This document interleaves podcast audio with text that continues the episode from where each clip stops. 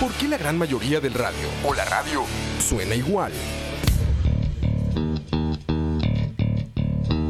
Mensajes publicitarios y comerciales disfrazados de inocentes recomendaciones. Invaden todo lo que vemos y escuchamos.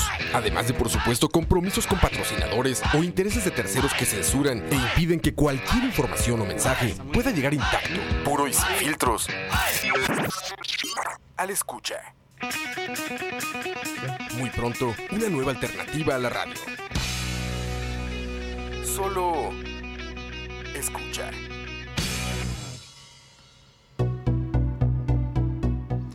Buenas. Buenas, buenas tardes, bienvenidos y bienvenidas a Malas Malas decisiones. número 46. Eh, nada más antes de empezar el, el programa, eh, siempre hacemos esto, pero bueno, em- eh, empezar agradeciéndole a los Patreons que estamos viendo aquí, a Tao, a Alex, a Andrés, a Marvin, a Moya, a Rafa, a Andy, a Jason, a José Eduardo Ulloa, a Jorge Stuart, todos ustedes hacen posible. Sánchez, Julio Sandoval, Steven Calvo, Fabián Fallas.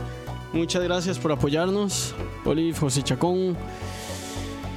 Y, Y bueno. bueno, empezamos con un tema que esta vez fue propuesto por el señor Moisés Mora Parra. Hola, un gusto. Y trajimos whisky. Sí, dice por aquí Kenneth que si vimos el tweet de Trump hace unos 40 minutos. No, no, lo sé, no, lo hemos visto. Pero lo ya. pero ya lo vamos a ver. Esos tweets siempre son graciosos. Y un poco acongojantes, para ser honesto. Pero bueno, buscamos qué dice Potus. Trump. The real Donald Trump. ¿Fue Potus? No, yo me imagino que fue desde The Real Donald Trump. Puede ser, sí. Real Donald Trump. Ah, más tarifas. Uh, Ok. Meji- a México. Hacia México. Hacia México, lo, soy- lo siento, Ro. Lo siento. Yo estoy en Costa Rica, güey. Pero tu familia está en México. Bueno, parte de tu familia, no sé. Hasta que el problema de la migración ilegal se arregle. ¿Le van a poner un 5% a qué? Dice, el- empezando por el 10 de junio, eh, Estados Unidos va a imponer una tarifa del 5% a todos los bienes de México an- a- hasta que el problema de los migrantes ilegales que llegan a Estados Unidos se detenga. La tarifa va a crecer gradualmente hasta resolver el problema. ¿Y cómo cree Trump que eso va a resolver el problema? Es un misterio. Es un misterio porque No en, lo realidad, en realidad yo lo que me imaginaría es que lo agrave. Sí, pero Si bueno. es que hay un problema en primer lugar, que ese sí, es otro grande. Estamos partiendo de la, de la premisa de que eh, hay un problema. Que yo creo que no lo hay. No, yo creo que los dos somos partidarios de esa tesis de que no habría un problema con el tema migratorio en, en, en México, Estados Unidos. Pero bueno, esa es muy nuestra tesis, no es la tesis de... Aún así creo que está más... Trump. Aún, aún así viendo la, la, la forma en que Trump ha llevado su presidencia, Estoy probando sonido, no le estamos aplaudiendo a nadie. eh, viendo la forma en que Trump ha llevado la presidencia, yo me imaginaría que nuestra, nuestra posición está más basada en datos, a pesar de que no está para nada basada en datos. Ajá. O sea, nuestra intuición podría Nuestra ser mucho intuición Podría mejor. estar más basada en datos que la de que la de don Donald Trump. Pero bueno, eh, gente, bienvenidos. Hoy vamos a hablar de un tema que se las trae y se las trae por N cantidad de razones. Hoy vamos a hablar de la guerra que ha iniciado el presidente de los Estados Unidos, don Donald. J. Trump. En contra de el segundo de la segunda economía más grande del mundo. Salud. Salud. Por Mao. Ah, no. si un chino me escucha haciendo ese brindis, me puede asesinar. Pero bueno, Pero bueno, eh, empecemos con un poquito de contexto. Chin, ¿sabes de dónde empezó todo el tema de la guerra con China? eh, sí, ¿no? Que todo empezó en campaña. Pero eso no cuenta porque ahí Trump no estaba en el poder todavía. O sea, a ver, Trump desde, desde el principio vino con una retórica Incendiaria. incendiaria donde decía que eh, básicamente que los bienes chinos estaban entrando a destruir el mercado estadounidense que la producción en Asia, en general, este no era algo particular de China, pero que la producción en Asia estaba quitando el empleo a los trabajadores, lo que llaman blue collar workers de Estados Unidos, porque las empresas preferían ir a Asia, donde la mano de obra es mucho más barata por diversas razones. Entonces eh, Trump empieza con una idea muy proteccionista de tratar de, de- de evitar las importaciones eh, de otros países y de ahí viene, me imagino Ahí que empiezan viene- los problemas. De ahí viene el discurso, digamos. Eh, de ahí viene el discurso y ese discurso se está traduciendo en Sí. política pública. El problema inició hasta donde yo pude rastrear con el impuesto que le puso don Donald Trump a el hierro importado de China. Todo empezó con metales. Eh, ¿Por qué le ponen un impuesto al hierro, al acero, perdón, importado de China? ¿Por qué esto es un problema y por qué esto lo inicia todo? Porque eh, si ustedes han ido a Estados Unidos y no necesariamente a Los Ángeles, a Miami, a Florida, a Washington, a New York, sino a estados más deprimidos como Detroit, que era una, una ciudad industrial hace unos 30 años, 40 años y ya de repente es una ciudad fantasma. Sí, es una ciudad que se dedicaba a la manufactura. Es- es- Detroit es el ejemplo perfecto porque es una ciudad que se dedicaba a la manufactura de carros. Eh, y ya y todas jalaron para México. Todas jalaron para México. O para otros países porque simplemente el, el salario, el salario en Estados Unidos es muy alto. muy alto. De hecho, por ejemplo, si ustedes ven en Estados Unidos, el salario de un de una persona que trabaja en McDonald's, si no me equivoco, anda por los 9 dólares la hora, que es bastante alto. Un salario de 9 dólares. Ahora estamos hablando que son de más de 5 mil colones la hora. Ujú, Si Sí. trabajas 10 horas al día, son 50 mil colones al día. Sí. O sea, es bastante dinero. Pero bueno, esos son, allá hay otros costos de vida dependiendo del... Poco y- calificado. Ajá. No, acla- aclaremos, digamos, lo que estamos diciendo no está en ningún momento diciendo que la gente en Estados Unidos vive bien. Porque ahí, ahí hay otro tipo de costos que entran en, en juego y yo no me atrevería a decir ni que viven bien ni que viven mal porque también es un país muy desigual pero sí digamos que, Que es la de- estadística que le gusta esconder al presidente. sí que a nivel de, de- que a nivel de eh, de lo que le cuesta a un, a un negocio operar en Estados Unidos, un negocio que tiene la capacidad de salir de Estados Unidos, ¿verdad? Eh, y pues sí es, sí es costoso, sí resulta costoso. Sí. Y bueno, todo empezó con, con el acero.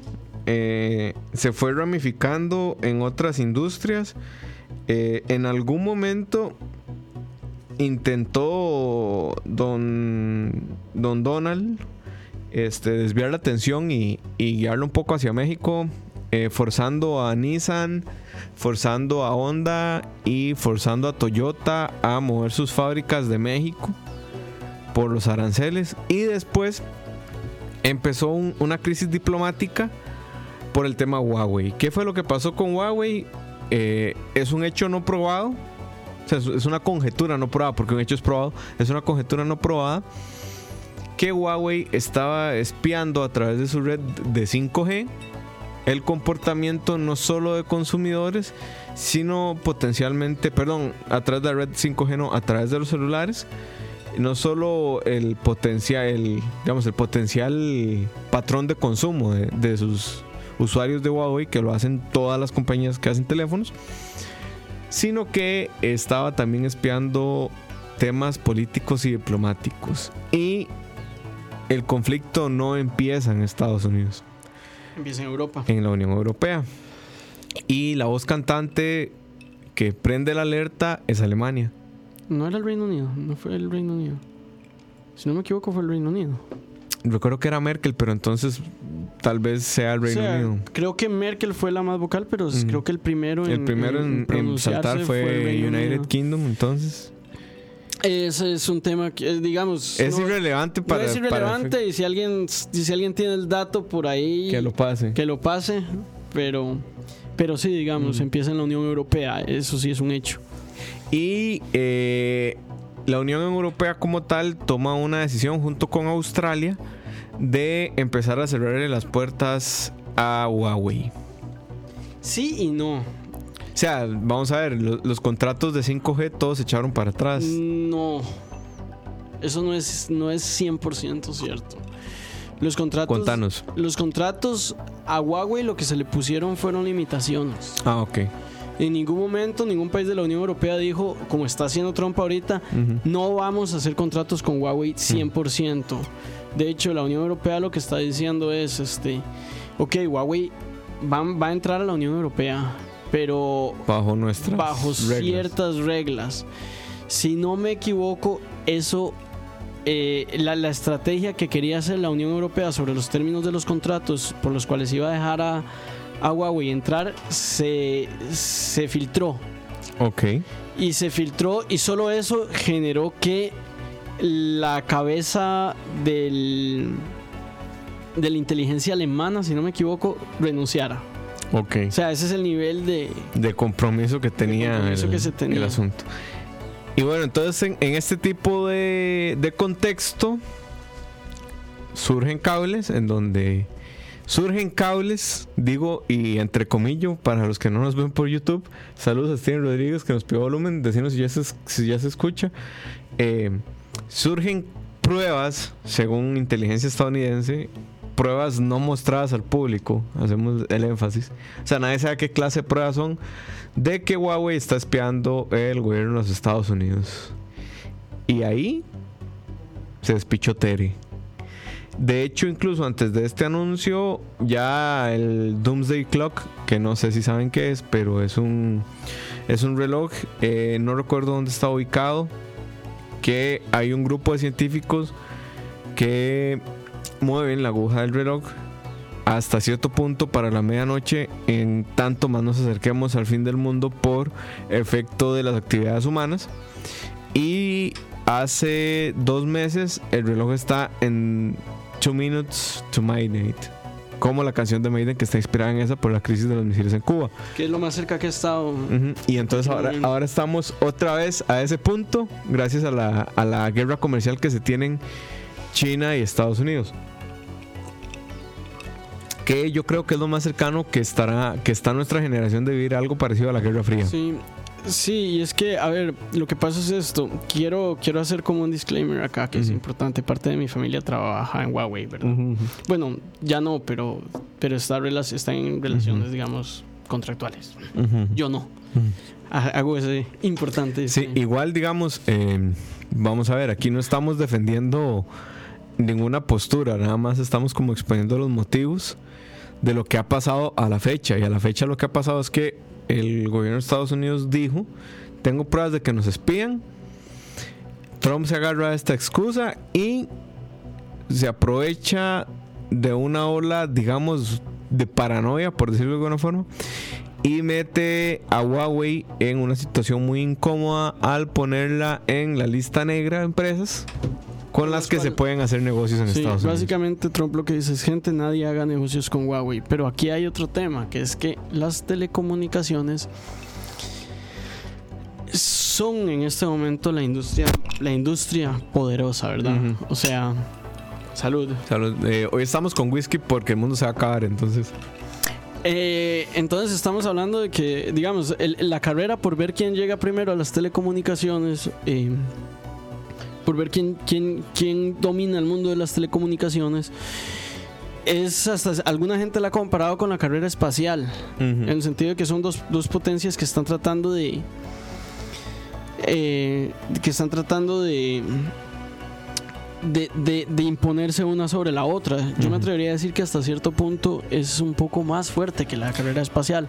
Porque, es bastante más fuerte, ahorita explico por qué. porque la carrera espacial no tenía verdaderamente muchas... O sea, sí, tal vez a nivel de satélite sí, pero digamos, el- el- la carrera por llegar a la luna no tenía muchas implicaciones más allá de, de, de- un tema... de llegar a la luna. Sí, de un tema de orgullo nacional, por decirlo así. Esto sí, digamos, que, que un país eh, tenga las compañías más grandes de telecomunicaciones del mundo y sea un proveedor importante de telecomunicaciones en el mundo, eh, afecta prácticamente la vida de las personas. Completamente. De los dos, de, de todos los países del mundo. El asunto con esto es que no es solo, no es solo un tema de. Vamos a ver, no es solo un tema. Sería muy inocente pensar que es solo un tema de negocios. Eh, lo explicaba Herbert un día de estos en, en un post que hizo en Facebook, que es un tema tecnológico y de poder. ¿Por qué? Porque quien domine la red 5G, que es lo que viene, va a dominar el mundo. Porque la red, vamos a ver, aparte que tendrá tasas de, de velocidad de, ¿qué te gustan? 100 gigas al, al- por segundo, digamos. Que no es tan descabellada esa velocidad en red 5G. Aprende sobre tu patrón de consumo a través de inteligencia artificial. Sí, Entonces, quien domine eso, eh, va a dominar el mundo, básicamente. Y- y ¿Y, hoy quién es hoy- el puntero de lanza del Red 5G? Huawei. Huawei. Y hoy por hoy, eh, no es que es el puntero de lanza, mae. Es el que más le ha invertido. Es que si esto fuera una competencia de 100 metros, Mm, es como que sea Usain Bolt y el segundo lugar sea yo. Ok. O sea, Los va Es- destruyendo. está, está muy adelantado, mucho más adelantado que cualquier otra empresa. Que de hecho es- Ahora, ahí hay un tema, ¿verdad? Eh, el, el- el- el manejo, el, el manejo de los datos en línea es para mí es uno de los más grandes retos que tiene nuestra generación. Más allá de si es de si es Huawei o si es, Es Facebook, Amazon, o si es Google. Google. Ese es un tema muy complicado. Sí, si ustedes nos están escuchando a través de Mixler, sepan que ya tenemos todos sus datos, sabemos dónde viven, hasta su número de seguro social. Entonces, Sabe- sabemos quién es usted, sí, exacto. sabemos a dónde está en este momento. Sabemos desde dónde nos escuchan. Y un saludo para Julio Sandoval que nos está escuchando en el baño. ya fuera el chiste, el tema es un tema de poder al final. Lo que pasa es que, ok, ya estos son los hechos que han pasado y por qué el programa se llama Trump contra China y no Estados Unidos contra China. Porque quien realmente está en una cruzada en contra de China es Trump Sí, pareciera ser que nadie más. el- el- vamos a ver, el detalle es que Trump es la persona con más poder dentro de los Estados Unidos. Tal vez después del- de la presidenta de la Reserva Federal, pero eso es otro tema. Es que el, el detalle es que, eh, digamos, la mayoría de los países no es como que no es como que hayan tenido una relación súper amigable con China, pero han tenido una relación amigable. O sea, no es como que no, no han tenido el nivel de enemistad que tiene Trump. No estamos hablando de que no estamos hablando de que son países que lleguen y digan eh, todo lo de China está mal. Ujú. ¿verdad? No, son países que dicen, ok, tengo mis reservas, sentémonos, veamos los, los, los, los puntos, tengo mis reservas, pero al fin y al cabo esta relación comercial, diplomática, lo que sea, si, si dejamos bien los puntos sobre las IES, los dos nos podemos ver beneficiados. Eso es como, el- me parece que ese es el approach que está tomando la Unión Sí, Europea. de hecho, la Unión Europea, eh, hasta donde tengo entendido, se sienta a hablar con Huawei y lo primero que Huawei le dice es: Sí, yo soy de. Yo soy pro China comunista. O sea, son, digamos, vamos a ver, el, el dirigente, el, el CEO de Huawei, que fue una respuesta que también emite luego las declaraciones de Donald Trump, es: Ok, sí, yo soy el CEO de una compañía que pertenece a la China populista del partido eh, sí, al- al Popular. popular, la China popular del Partido Comunista, pero dice, y esto son palabras de él y abro cita, abro quotation ahí, dice, somos seguimos siendo una empresa privada. Ahora, aquí hay un camino que tal vez Ching nos pueda explicar un poquito mejor, de que la línea divisoria entre una empresa privada y una empresa pública no es tan, tan línea divisoria en el caso chino. Al menos en el caso de Huawei, yo sé que el Estado tiene parte de las acciones de Huawei. Eh, No sé qué tantas, pero sé que tiene. A ver, lo que pasa es que en, en China las empresas privadas eh, tienen un control, digamos, el, el Estado tiene un control mucho más fuerte sobre las empresas privadas. Existía, no sé si todavía está, pero existía como esta idea de que para que una empresa privada pudiera obtener todos los permisos y trámites necesarios para operar, casi que siempre tenía que tener un miembro del Partido Comunista dentro de su junta directiva. Eh, esto, por supuesto, se daba para casos de corrupción enormes. Que los han ido decapitando, los que agarraron, ¿no? Bueno, les pegan un balazo en la jupa, pero sí. y le corren la bala a la familia. Pero sí, digamos, eh, pero eh, eh, es, es cierto que la línea divisoria no, tal, digamos, No es tan fuerte como. no es tan fuerte como en Occidente. Y eso Que vamos a ver. A ver, yo, yo no, sé, yo no sé, perdón, nada Ajá. más, yo no sé bajo qué, qué, qué esquema está operando China ahorita, ¿verdad? Yo estoy hablando de libros que he leído que probablemente analizan a la China de hace Del 2000. 5 años, de hace 2010. 10 años, no sé cómo está funcionando ahorita. Pero sí lo puedo decir con bastante seguridad que la línea divisora entre el sector privado y el sector público es mucho más marcada en Occidente que en China. Sí. Vamos a ver, tampoco nos hagamos los idiotas, ¿verdad? O sea, la línea divisoria entre la empresa privada y el, y el gobierno en Estados Unidos también es muy. Es, es- es muy nebulosa, ¿verdad? O sea. eh, la vez pasada estaba leyendo un dato que a mí me dejaba sorprendido, pero esto, vamos a ver, ahorita vuelvo a mi punto, pero hay más o menos 120 mil lobistas en Washington Pero haciendo lobby sobre ciento y algo, no recuerdo cuántos eran, si, revuelven- si vuelven a un programa de las decisiones van a recordarlo, 200 creo que son congresistas, Sí.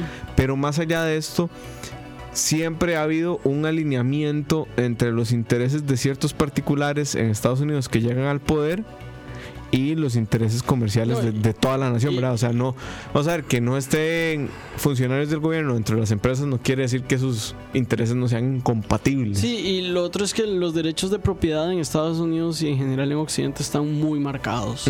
O sea, por más que haya lobby, por más que el gobierno eh, le dé el favor a las empresas, queda claro quién es el dueño de la empresa y queda claro quién toma las decisiones adentro de la empresa que en Occidente es el dueño de la empresa o los contribuyentes de la empresa o, O los accionistas de o, o lo que sea o la junta directiva pero queda claro quién es el que, te- el que toma la decisión y queda claro que esa persona no es el gobierno Exacto. yo no podría decir lo mismo del gobierno, ¿verdad? El gobierno, yo no sé quién toma la decisión. Sí, es, es más bien una línea al revés de lo que sucede en China.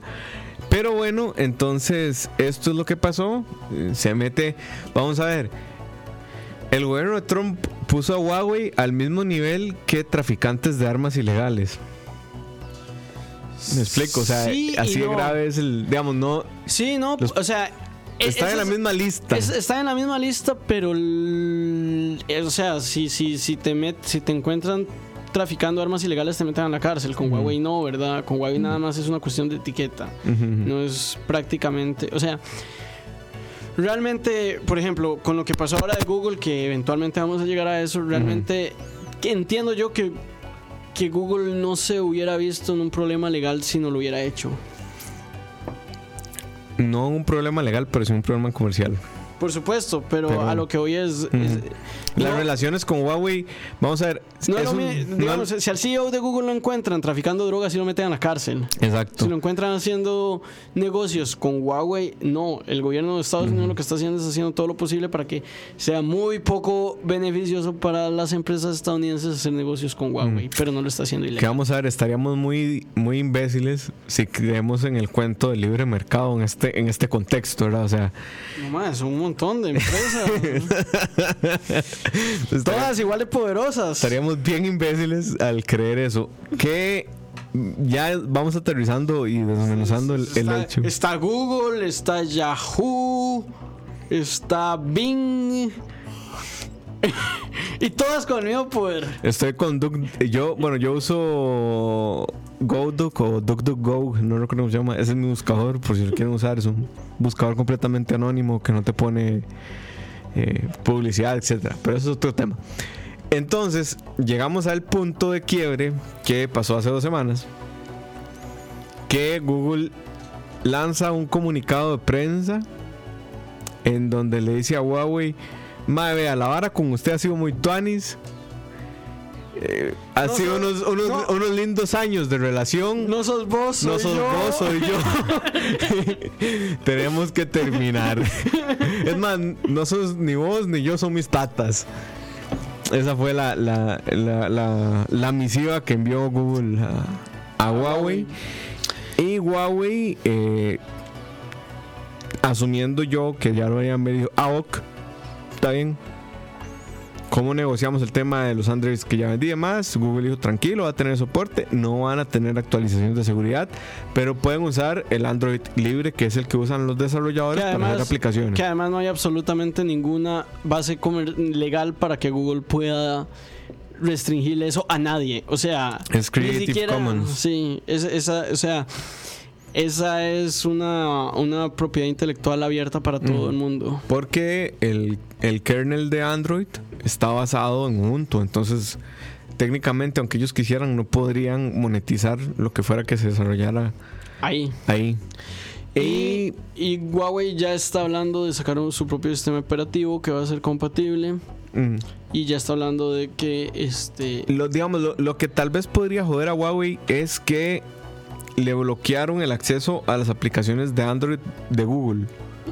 Pero eso no va a afectar a los Huawei actuales, sino a los futuros. O sea, si viene un Huawei nuevo con Android, no va a tener acceso a YouTube, no va a tener acceso a Google, no va a tener acceso a Gmail, no va a tener acceso a Google Music, a Google Videos, a Google Movies, a nada de eso. sí. O sea, le, le bloquearon las apps de Google. Si usa el Android, digamos, si usa Android, el que usaba. O sea, si ellos desarrollan sus propias apps para todo eso, todo bien. Pero el soporte de YouTube, eh, de Google, se cayó para esas apps. Entonces están bloqueadas por default, digamos. Eh, la respuesta de Huawei fue a OK, voy a hacer mi propio sistema operativo. Tengo cuatro años trabajando en eso. Y va a salir en octubre. Va a ser compatible con todas las aplicaciones. Excepto. Excepto eso, que ellos van a tener sus clientes. O sea, no, vamos a ver, gente, no crean que el Huawei nada más se va a quedar cruzado brazos y decir, ah, no. O sea, A ver, yo creo que, que también. además, China tiene sí, eh, mucha experiencia haciendo clones de cosas que funcionan. yo creo que también hay que, hay que dejar un poco. eh, dejar un poco nuestra visión occidental del mundo. Porque es una visión. O sea, hay, hay que caer, hay que caer con los pies sobre la tierra. Occidente no es el mercado más. Estados Unidos y Occidente no es el mercado más grande. Que del yo mundo. creo que es lo que le falta entender a Trump. O sea, bueno. ahorita, ok, China dice, ok, sí, perdí acceso a un mercado gigante. Eh, es cierto, yo... Mercado interno. Exacto, yo puede, puede que... India. Puede, puede que mucha gente me deje comprar. Ni siquiera es que en el extranjero me van a dejar de comprar del todo, ¿verdad? Es, y puede que mucha gente me deje de comprar. Que vamos Pero a ver. te puedo asegurar en este momento, sin ningún miedo, a decirte que mucha más gente está utilizando WeChat que WhatsApp. Muy probablemente. Mucha más gente está utilizando Baidu que Google. Y estos son varas que en Costa Rica y en Occidente no conocemos. Nadie sabe qué es WeChat, nadie sabe qué es Baidu, nadie sabe qué es esta, esta aplicación de videos, ¿cómo es que se llama? Yoku. Yoku. Está Yoku, está Baidu, está WeChat, está este Line, que es China. Line, está ¿cómo es que se llama esta? Eh, Taobao. Todas estas Taobao es el Amazon chino y es más grande que, que Amazon.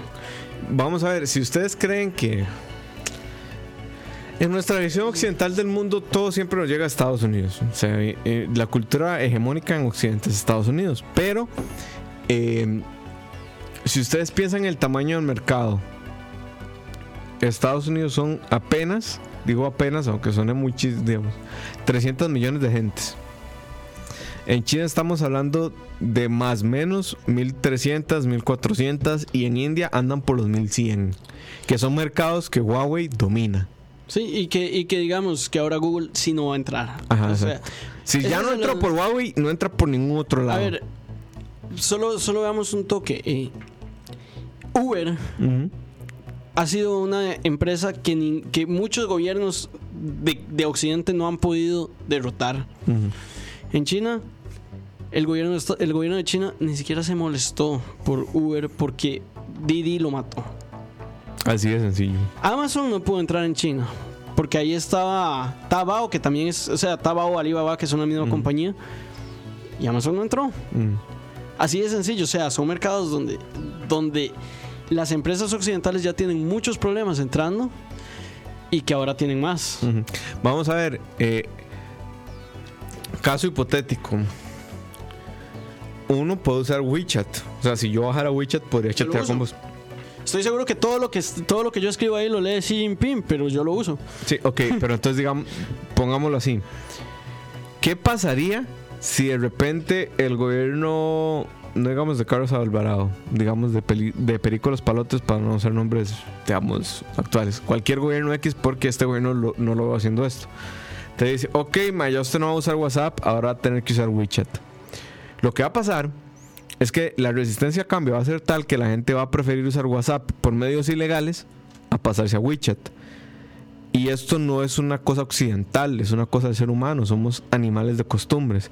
Intenta ahora hacer eso en China, Ahora, que ya tienen una costumbre de sus propias apps desarrolladas para su propio para su propio concepto del mundo, para su propia cosmogonía que vamos a ver, el diseño de las cosas responde a una cultura también, o sea, el, el diseño de Apple, por ejemplo, el iPhone minimalista responde a una cultura occidental. y, y hay otro Y en detalle. general, cosas así como que todo responde a una cultura, intenta ahora hacerlo del otro lado, teniendo todas las trabas que ya tenés y que te van a poner más después de lo que acaba de Y- pasar. Y, hay otro detalle que yo creo que es importante hablar de que la psique y la cultura oriental, esto me atrevería a decir que es algo no exclusivo de China, pero tal vez en China más fuerte que en cualquier otro lugar. Salud. Eh, es, muy diferente, es, muy, es muy diferente al psiqui o, el, o, o la cultura occidental. Sí, Aquí lo que voy es, la cultura occidental es mucho más individualista y está más acostumbrado a ver, a ver amenazas al gobierno en el exterior. correcto. El- el- el- en la cultura china, las amenazas al gobierno vienen del interior. Si vos te fijas en la historia de China, que es una historia de 3.000 años, pocas veces, me atrevería a decir que solo una vez, de donde yo sé, la amenaza más grande del imperio ha sido externa. Y fue Japón. No, y fue Genghis Khan. Ok. La amenaza más grande a China siempre ha sido interna. De hecho, eh, para refutarte, y por- porque yo desde, desde lo que yo creo que es, eh, con Japón, digamos, tenés un punto muy válido, pero para mí en ese momento la amenaza más grande seguía siendo interna, porque Japón logra invadir China Porque están porque peleados. están en el peleados, sí, pero bueno, ese es un punto ajeno. Mi punto es que en la psique del gobierno China, de China, ellos no ven en Estados Unidos una amenaza a su estabilidad, o por lo menos no ven una amenaza más grande que las amenazas internas de China. Eso por un lado. Y por otro lado está el hecho de que China sí es un país más colectivo y más nacionalista. ¿Y a qué voy con esto? Eh, que para que entiendan desde dónde habla Chin, Chin vivió dos años en China haciendo una. mm, ¿Qué fue? El, eh, haciendo un curso de idioma, curso de básicamente. idioma. Pero bueno, el punto es, este, eh, eh, o sea, veamos el, el- el caso particular de esto, lo que pasó, ¿verdad? Eh, en, en China después de que Trump pone esas, esas imposiciones, ¿verdad? Eh, a nivel general, la población china empieza a repudiar a Apple. Mm, Y empezaron a quemar los Apple. Apples, ¿no? Queman Apple y empiezan a decir, nosotros no, no volvemos a comprar iPhone, no volvemos a comprar ningún producto Apple porque eso es un insulto a nuestra nacionalidad. Y la- las acciones de Apple cayeron, 10%. que- que es un... Es un es un- pichazo de plata. Vamos a ver. Y yo Eh, creo que de eh, los. Imagínate, imagínate, imagínate. Y eso solo porque Xi Jinping dio un comunicado diciendo esto es un ataque a China. Mm. Imagínate si Carlos Alvarado o el mismo Donald Trump dice, hey, esto es un, esto es un ataque a Estados Unidos. AOC. Eh, AOC mientras dejen- de- Huawei. Dejen de comprar Huawei. Mae, digamos, Donald Trump ya lo ha hecho. Donald Trump salió diciendo, hey, dejen de comprar Nike porque Colin Kaepernick está insultando a Estados Unidos. Y los las- gringos fueron- levantaron y la las- cabeza Las de su acciones de. Nike se fueron arriba, weón. O sea, yo me imagino el gringo promedio así en el, en el metro de New York. Donald Trump dice, dejen de comprar Nike. El ma levanta la cabeza para ver qué va a decir. Porque Kaepernick y vuelve a ver el teléfono. AOC. Y ya, y sí, Y ya- siguen lo Sí, suyo. ok, hay, hay un grupo ahí muy nacionalista que tal vez dejó de comprar Nike, pero, la- que pero- será un millón de gente. Pero las, la- las ventas de Nike nunca bajaron. Las acciones de Nike nunca bajaron. Eso pasó en, en- con Apple la semana después. Que yo- vamos a ver, aquí hay un. Aquí hay, creo que hay un tema de inocencia de parte de Trump, independientemente de su jugada o lo que fuera, que estaba en creer que los mercados financieros son sus amigos. No sé si vos compartís esta lectura conmigo. La, inocencia de creer que bloqueando a Huawei para beneficiar a Apple, que es una, vamos a ver, no de ser una hipótesis conspiranoica, pero que tiene mucho sentido. Eh, si te vas a ver los datos, Apple pasó del primer al tercer lugar, Huawei ya está a punto de llegar al primero, Samsung está en el segundo. Que con Samsung no se meten porque, porque son amigos de Corea, básicamente. Pero Pues porque Corea es amigo de los dos, el man hizo un muy buen trato ahí. el mejor deal del. o sea, Corea triunfó, mae. Sí. O sea, Corea ganó esta vara. Entonces, eh, yo creo que el, el- el problema estuvo. El problema no, la inocentada es- vino en el momento en el que Trump creyó que el mercado financiero era su amigo. Ahora la otra. Y lo siento, el mercado financiero ve números y dice, ah, em, bloquearon a Huawei en Estados, ellos tienen un mercado de mil millones, nosotros uno de 300, y ahora en, en, Huawei- en China están quemando productos Apple. Ah, ok. Va mi plata para Huawei. man. No, yo creo. bueno, yo, que yo creo que no se puede yo invertir en Huawei, honestamente, pero es ahí, ahí sí difiero un toque con vos. Yo creo que no fue una inocentada de Trump. Yo creo que fue un, un, un ejercicio de que a Trump realmente no le importa. ¿Y También. a qué voy con esto? Si vos seguís los medios en Estados Unidos, esta no es una, eso es una noticia en todo el mundo. Menos en Menos Estados. En Estados Unidos. En Estados Unidos no, no se ha tomado, no se ha tratado el tema de Huawei. Se ha tratado el tema del impeachment de Trump, Ujú. de Robert Mueller eh, diciendo básicamente que Trump cometió un crimen, pero no lo puede decir, pero lo dijo de una forma que no lo dijo. De una forma en la que si lo llaman al jurado otra vez, puede que sí lo diga. No, de una forma que él no lo puede decir por su posición, digamos. Es como, como que yo como juez diga, o sea, él es el, Es adelantar criterio. Él, él- él es el, él es el investigador contratado para llegar a una no para llegar a una conclusión, pero digamos para presentar los datos. Él- Que el, el informe Mueller no ha salido, sí, ¿no? sí, ya salió. Sí, Él legalmente, entero. sí, él le- hay partes censuradas por cuestiones Ah, de inteligencia, pero sí, él legalmente no puede dar un criterio, pero él salió diciendo ante el Congreso textualmente diciendo si yo supiera, si yo pudiera decir que Trump no cometió ningún delito, lo hubiera dicho en este informe. Pero bueno, más allá, o sea, esos son los temas que se están tratando en Estados Unidos. Y con la guerra comercial de, de- de- que tiene con China, se está tratando el tema agrícola. Mm. Porque sí, hay, hay, ma, hay- hay- agricultores que se están suicidando literalmente porque, este, porque después de que Trump le pusiera tarifas al- a la soya de China, al arroz de China, los maes simplemente, muchos de los compradores en China dijeron, mae, ya no voy a hacer negocios con vos, voy a hacer negocios con otra gente. Esos maes que tenían su vida arreglada los próximos 30 años, de repente no tienen cómo resolver lo que queda del año y ya es una relación comercial que se perdió porque incluso si a Trump mañana decide levantar las, las tarifas, ya los contratos se perdieron y no es tan fácil recuperarlos, estos maes se están suicidando literalmente y eso sí está en las noticias, pero de Huawei Y no, vamos a ver, y no va a pasar por una sencilla razón. Bueno, lo que sé, hasta donde tengo entendido, fue aplazaron las medidas 90 días a ver qué van a hacer. Por una sencilla razón. China tocó el botón de pánico y dijo, ah, ok, está bien, me bloquea Huawei, no hay problema. ¿Quién es el mayor poseedor de tu deuda? No, y, digamos. Y si la venden en un precio muy barato, di, quiebran a Estados sí, Unidos. no, y el, día, el día después, el día después de que Trump anuncia esta- de que, de que Google anuncia esta medida, Xi Jinping visita una fábrica de tierras raras. China es el mayor proveedor del mundo de tierras raras. Eh, de minerales no es. Min- min- Minerales ra- metales raros. metales- bueno, Vamos a ver, lo que anda su teléfono en la batería, eso viene de China. Básicamente el litio y Eh, el cobalto y todas esas varas. el ejército de Estados Unidos depende de esa importación. Si China dice, "Mae, Sorry. sorry, pero ya no vamos a importar esto. O sea, es que este es el punto. Y no. La, la economía mundial está tan interconectada que ya no puedes hacer eso. Que sí se podía hacer en los 60s. ujú.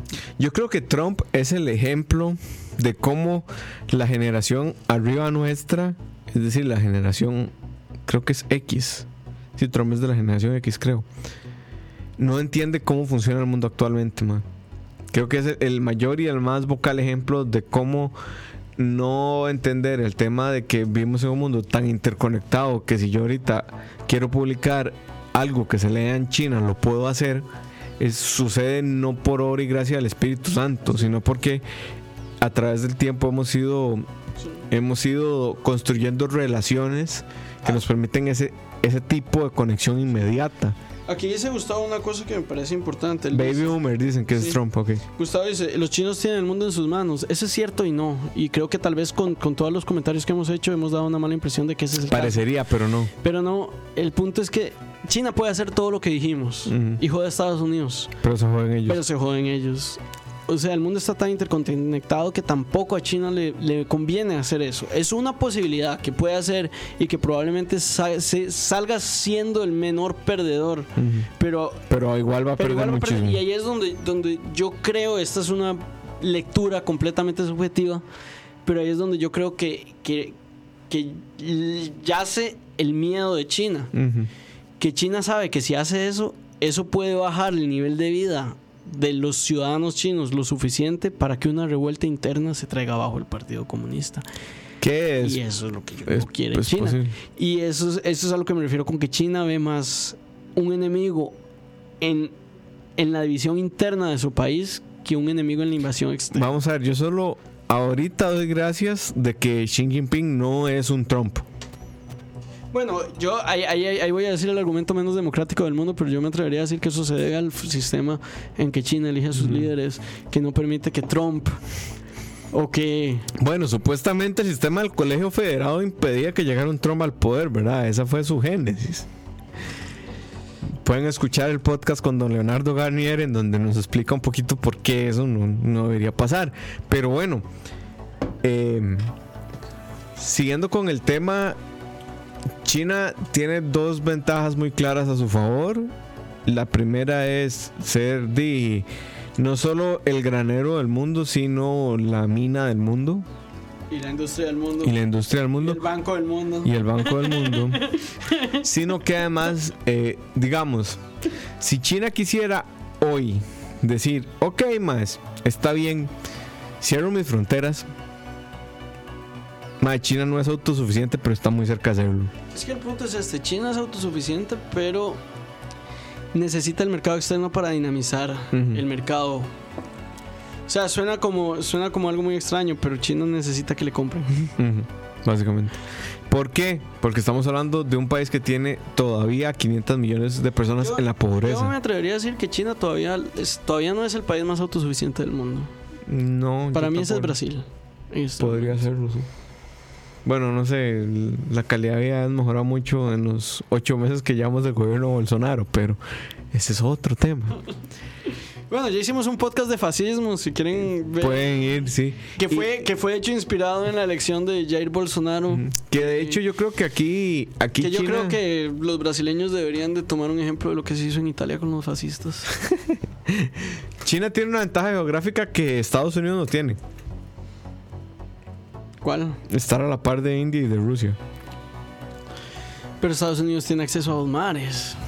China solo a uno. ¿Para qué ocupas dos mares teniendo Rusia y India a la par, digamos? O sea, no los necesitas. Sí, tiene, y, y hacia, y hacia Europa tiene una ruta comercial más directa que es la ruta de la seda, que es una ruta milenaria.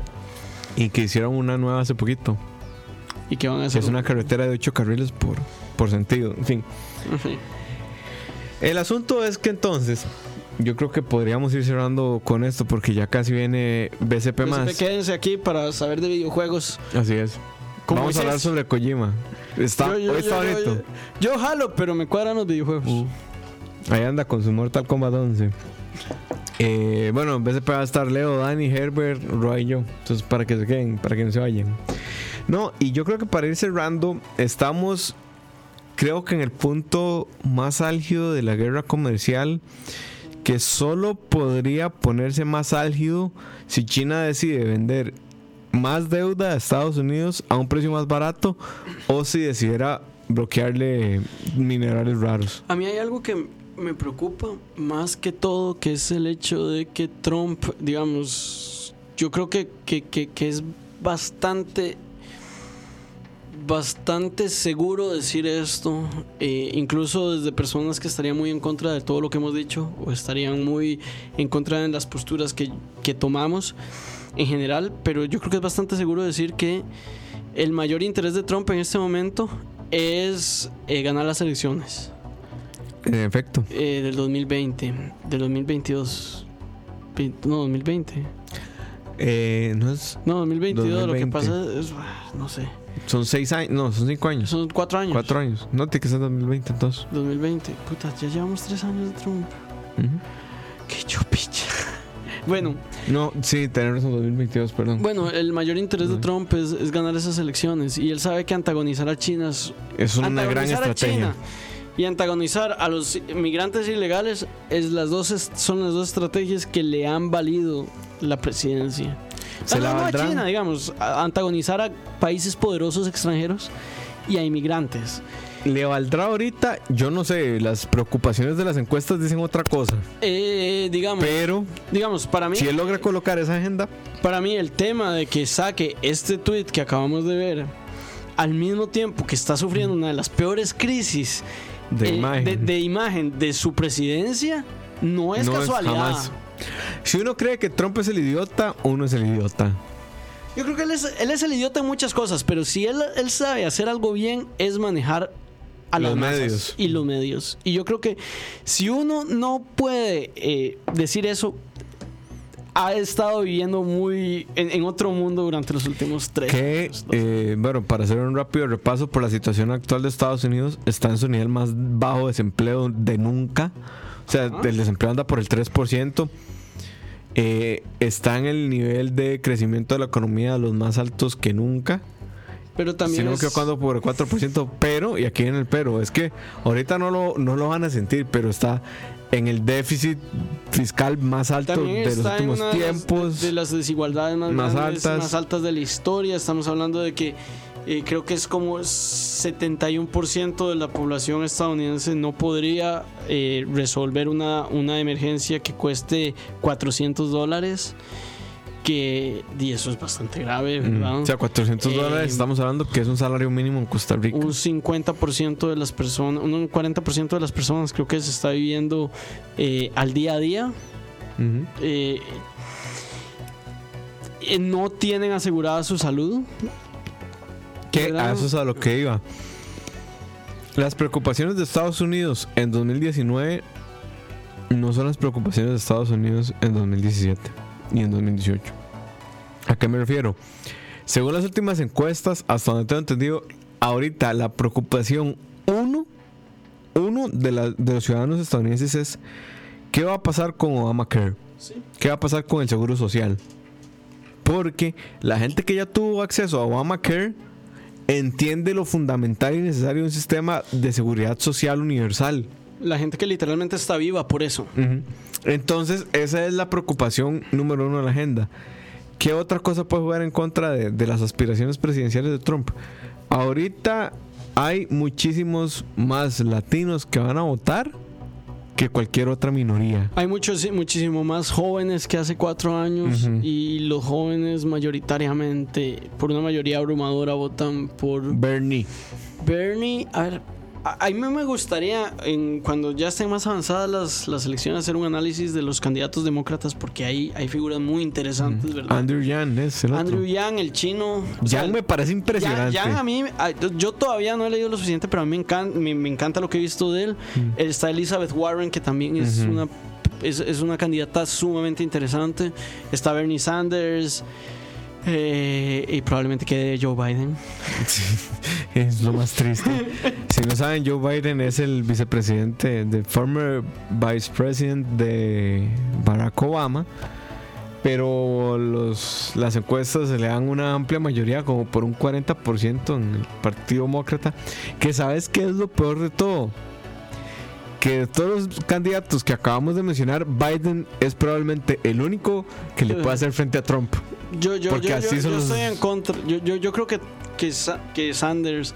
Eh, Etienne Clerc acaba de, de mencionar a Buttigieg, que también es, un- es, es un personaje interesante. No es, lo el, conozco. es el primer candidato, el primer precandidato en la historia Ah, gay. abiertamente homosexual de Sí. la historia de Estados Unidos.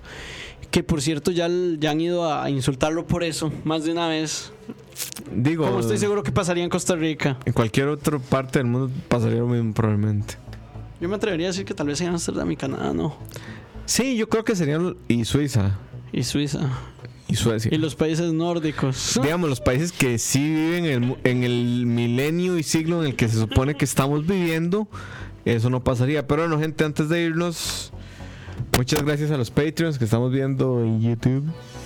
Eh, a Tao, a Alex, a Marvin, a Moya, a Rafa, a Jason, a Andrés, a José Eduardo, a Jorge, a Kevergues, a Kevin, a Tony, a Paulo, a Dave, a Cabote, Cabote, a Olive, José Chacón. a Sharon, a Olman, a Kenneth y a todos los que hacen John posible Killer que- 97. que escucha todas las semanas saque tanto contenido. O sea, en realidad, si ustedes ponen a ver, a la semana sacamos mínimo 15 programas. O sea, Que es increíble para hacer una radio que realmente no, no tiene Recursos. recursos.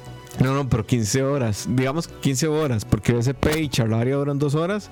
Digamos, estamos hablando de 20 horas de contenido semanal. Digo, Sacado con las uñas, man. es- es- es- estamos un poco. No hay absolutamente ningún patrocinio que no sea Patreon. Así es. Y Roa. Y Roa, que nos patrocina todo el set que viene aquí. Patrocinado por The Farm Productions. Sí. Pero bueno, gente, hasta aquí llegamos con malas decisiones. Se nos hizo cortísimo el programa de hoy. No sé si tenemos tema para la próxima semana. No, pero pero Tal pero me gustaría me gustaría traer invitados, pero no quiero decir nombres para no comprometer. Ok, ok, Y, sí, definitivamente va a ser un tema económico, es lo único que te puedo decir. ok, listo. Gente, hasta aquí llega el Malas Decisiones de hoy. Muchas gracias por acompañarnos. Los dejamos en compañía de Roa, Dani, Leo, Herbert. Este compa se queda y yo me voy. ¿Se sabe jugar Mortal Kombat 11? Sí, me voy a jugar Mortal Kombat 11. Muy bien. Bueno, gente, esperamos que les haya gustado. Eh, sugieran los temas también por Instagram, Facebook, Twitter, en cualquier red social. En Patreon también nos pueden sugerir temas. Eh, nos vemos la próxima semana, miércoles en horario habitual. Miércoles Esta semana horario un, un, un- un- Yo, yo soy el culpable de eso. Y la Pero- semana pasada Moiso me abandonó. Sí, exacto. Pero bueno, gente, hasta aquí llega el malas decisiones de hoy. Trump versus China. Los queremos mucho. Un abrazo. Chao.